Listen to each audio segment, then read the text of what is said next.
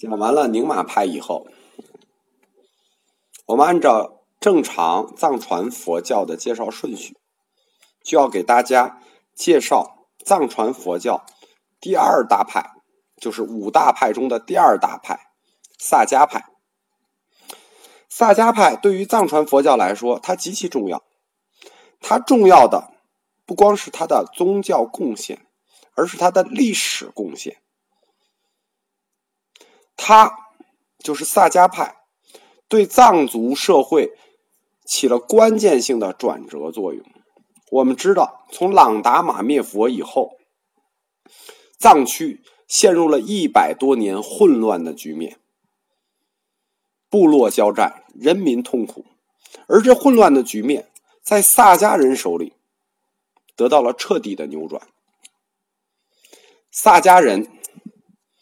通过他们家族的智慧和当时的中央朝廷元朝，建立一种崭新的中央到地方的政治关系。同时，他也让藏传佛教的传播达到了一种新的境界。我们说，宁玛派叫红教，萨迦派叫花教。他花教的名字是因为。它的一个分支额尔派，额尔派的寺院是用红色、白色、青色这三色涂墙的，是花的，所以萨迦派又叫花教。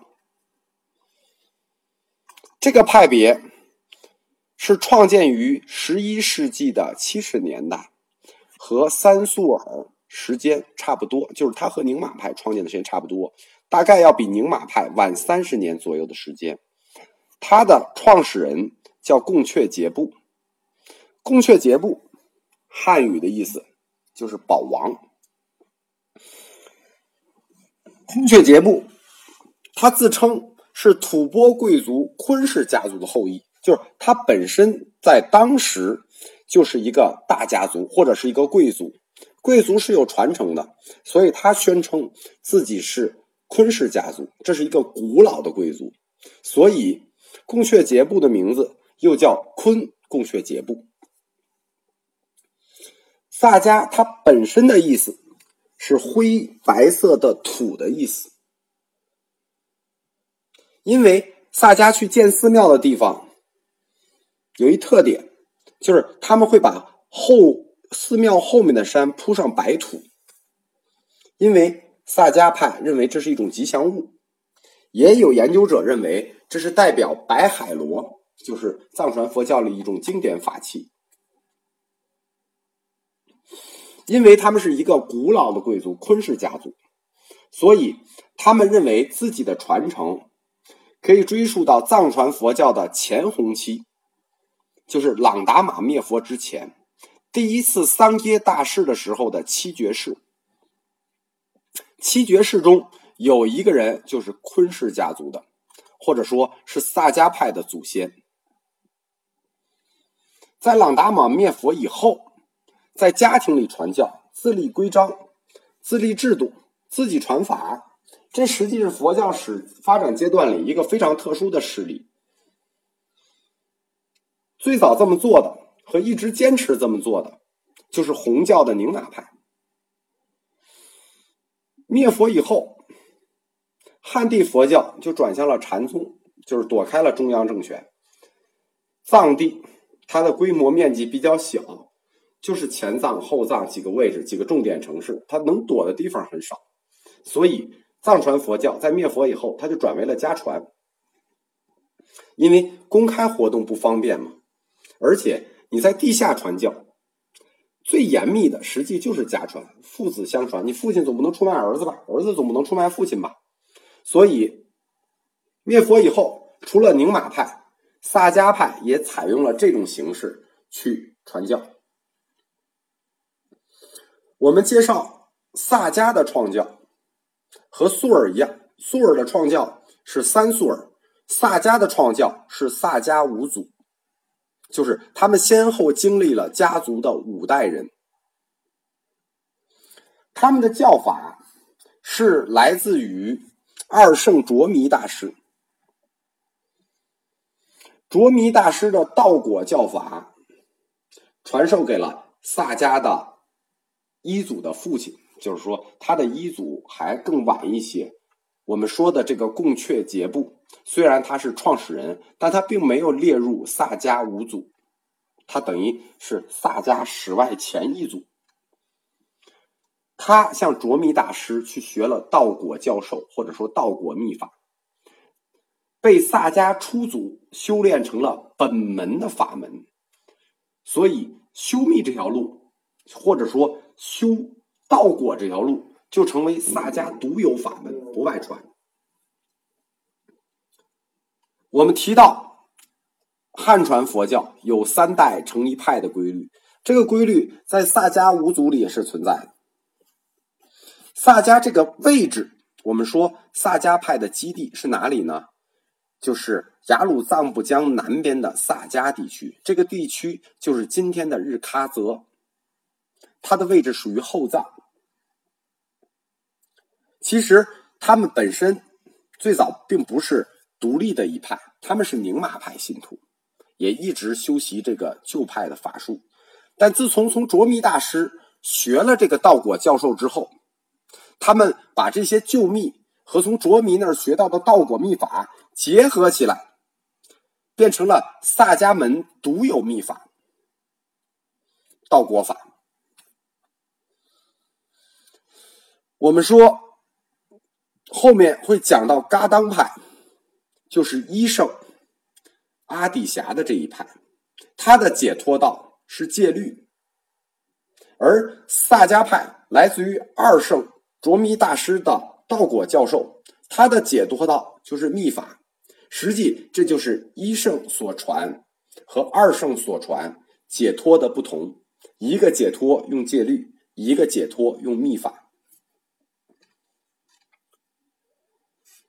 公元一零七三年，贡阙节部，他在后藏日喀则地区建立了萨迦寺，标志着此派正式创建。我们说，标志教派。必须是要建寺的。他本身，我们提到过，他本身就是个大贵族，他的祖先也是大贵族，是昆氏家族。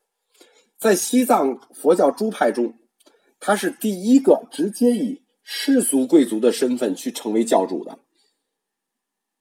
而且他还定了一规矩，说法位只能限于我们家里头传，不能传外人。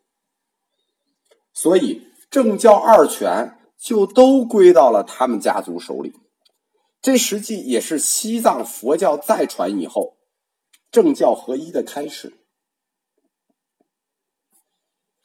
贡阙杰布死之后，他的儿子贡嘎宁波就作为萨迦寺的主持，成为了萨迦五祖之首。我们说，贡阙杰布虽然创寺了，虽然创教了。但是他并没有被尊为萨迦五祖。萨迦五祖的第一个初祖是贡嘎宁波，我们书上又管他叫庆喜藏。贡嘎宁波的二儿子索南自摸传法的时间比较短，然后另一个儿子扎巴坚赞成为了三祖。可以说，初祖和二祖的贡献并不大。从三祖开始，萨迦派走上了快速的发展道路。贡扎巴坚赞，或者说三祖，他是一个很了不起的大学者，在西藏的历史上，他留下了嗯很多著作，有西藏史的，有音明的，有语言学的。他有点像。宁玛派的荣却吉桑波，到了四祖，四祖并不是三祖的儿子，他是三祖的侄子。到了四组贡嘎坚赞，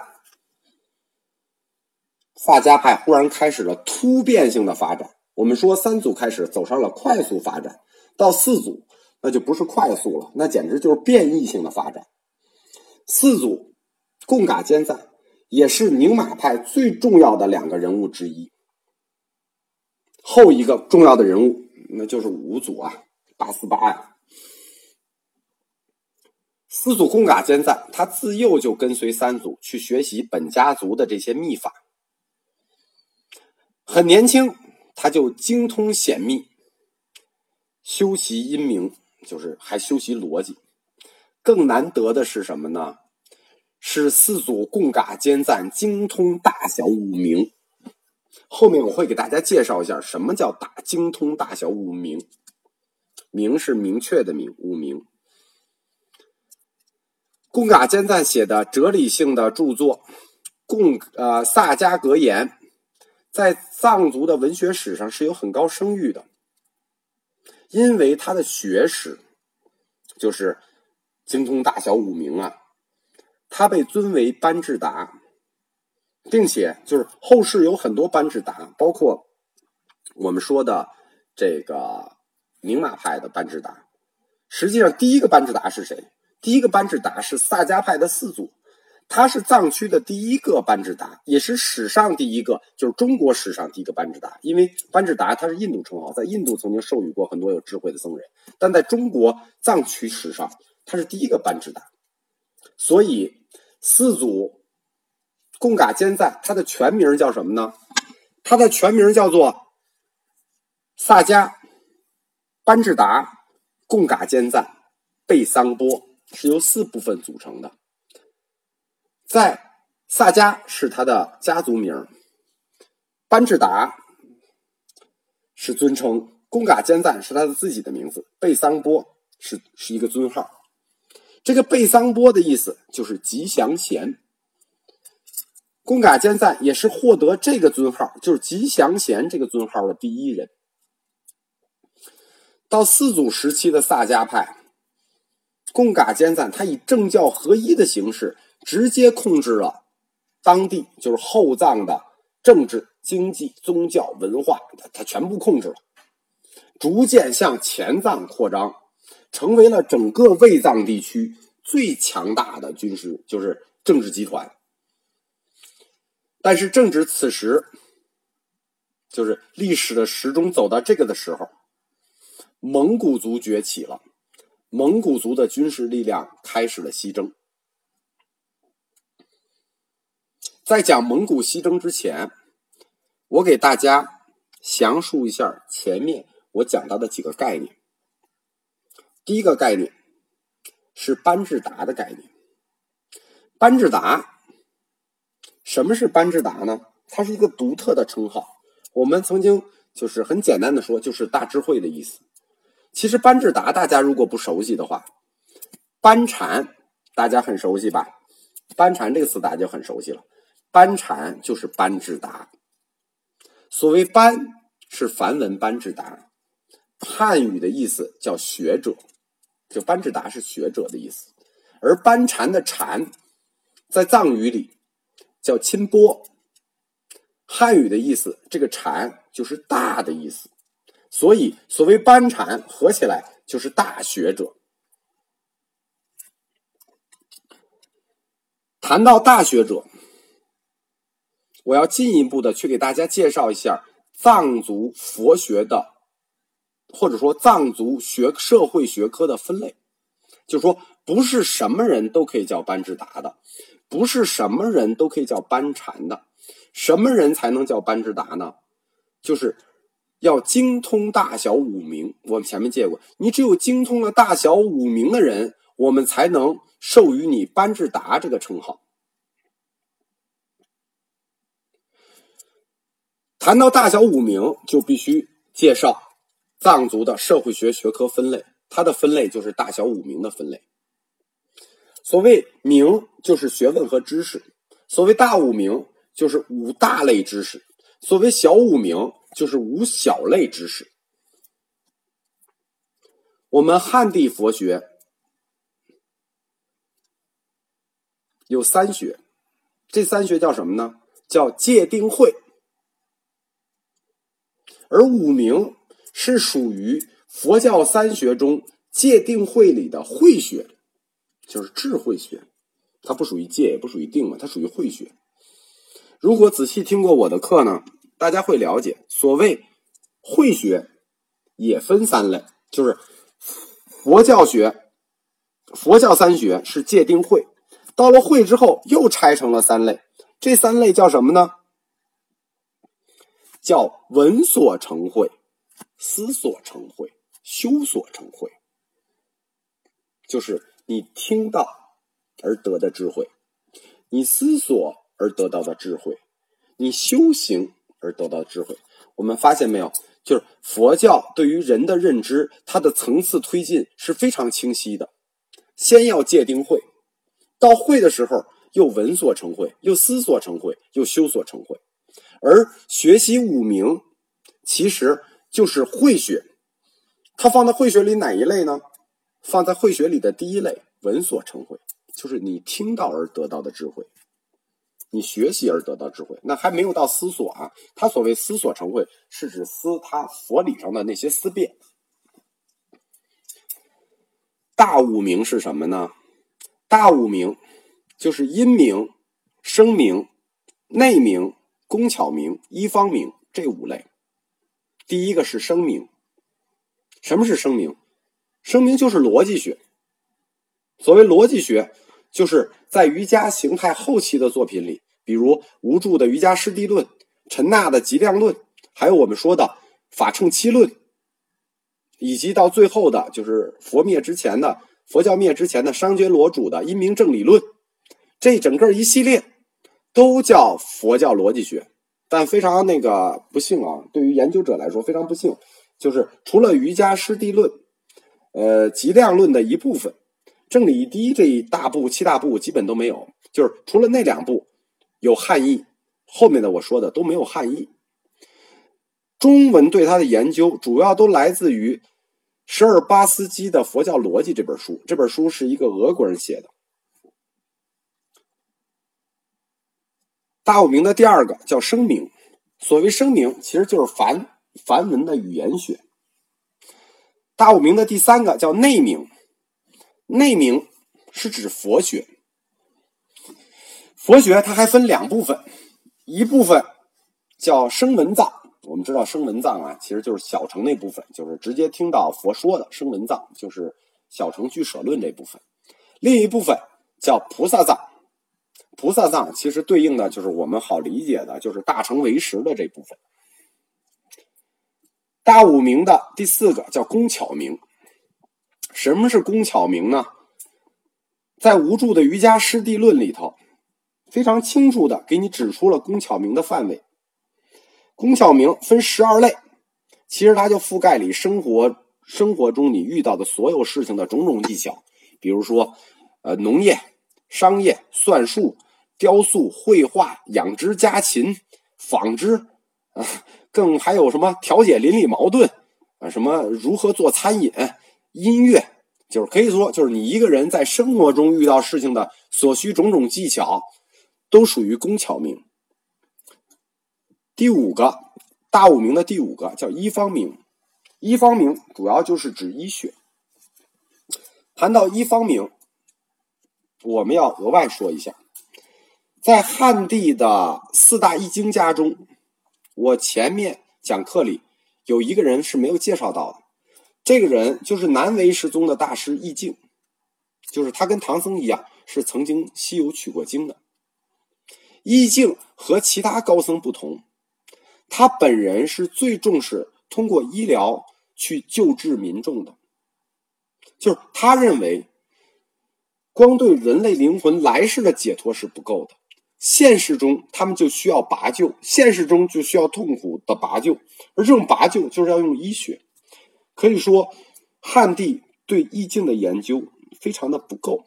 对易经研究最深的是现在在海南的一位大师，前几天圆寂了，他留下了易经全套的，就是他自己的研究，然后经过朋友已经托付到我这里。啊，以后我会专门抽时间去研究这个这位大师留下的《易经》的他的一些论著。《易经》留下最有名的一部经，《金光明最胜王经》除病品，在这本经里头，指出了各种疾病的总集，包括治疗方法，包括疾病的那个呈现、治疗方法，比如针刺啊、刺破，包括方术。医名里头还有一部是要修习的，就是著名的藏医的经典，叫做《藏医四部》。这样，大五名就介绍完了：音名、声名、内名、工巧名、一方名。除了精通大五名，这已经非常不得了了啊！但是你还不能叫大班智达，你看你还不能叫班智达，你还得精通小五名。小五名是什么呢？小五名就是我们说的一些这个语言上的这个这个这个技巧了，就是包括。修辞学、词藻学、韵律学、戏剧学、历算学。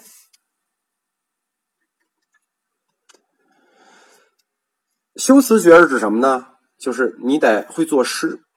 那个时候，大师都是用诗歌啊来写他们的教义啊教理。而词藻学呢，就是你不能用大白话写，你还有很多修对词的修饰。我们知道那个时候藏语刚处于这个。初创的早期，很多词汇还很，就是它的词汇还不够丰富。所谓韵律学呢，它就是声律学的一个分支，它跟这个诗歌仍然是有关系的。实际它在佛教的这个，就是佛教经典的论著里，对韵律学定义是指注释学，是什么意思呢？就是一个词底下有缀文、缀文字的注释。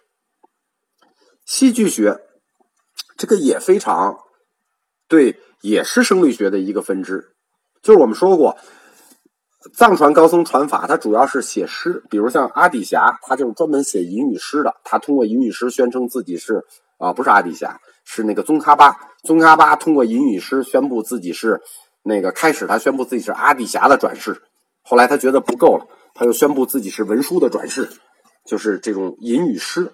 修辞学是诗歌，戏剧学是什么呢？那就是舞蹈。包括一些舞台戏，包括喜剧、藏戏。每年的雪顿节，我们都可以看到大量的藏戏。雪顿节，那就是就是这么一个戏，就是小五明戏剧学的体现。雪顿节呢，在藏语里头，其实它又是就在藏族，它又是个酸奶节。就到这个节，我们要喝大量的酸奶。小五明的最后一个就是历算学，就是推导天文历法。我查资料的时候发现一个这个有意思的事情，就是藏族班智达在学小五名的时候，尤其是在历算学这一支，他们是要学汉族的易经的，就是要学我们这个汉地的易经这本书的。如果大小五名你都会，那你就是班智达了；如果你都精通，那你就是班禅了，你就是大班智达了。班智达直接翻译到汉语里，我们也翻译成博士。其实“博士”这个词在中国古汉语里，它是一个层次很低的词。如果你们看，就是大家看这个元以前的书，包括画本包括《水浒传》，都是什么茶博士，就是倒茶水的；妓院里的什么龟博士，反正“博士”这个词的意思很低。从元开始。尤其是班智达这个词开始，这个博士这个词地位很就开始提高了。到明以后，博士这个词就不再指那些低端的，就博士就开始不具有那些贬义了。我们就把大五名、小五名就介绍完了。藏传佛教这个大五名其实就是大小五名，其实跟呃印度教的大小五名是一致的。我怀疑它其实是引入了印度教的大小五名，当然有一点区别。这区别就是到内明的部分，因为我们说内明是这个佛学，印度教的内明是斯费陀，就是这个他自己本身婆罗门天启的那斯费陀。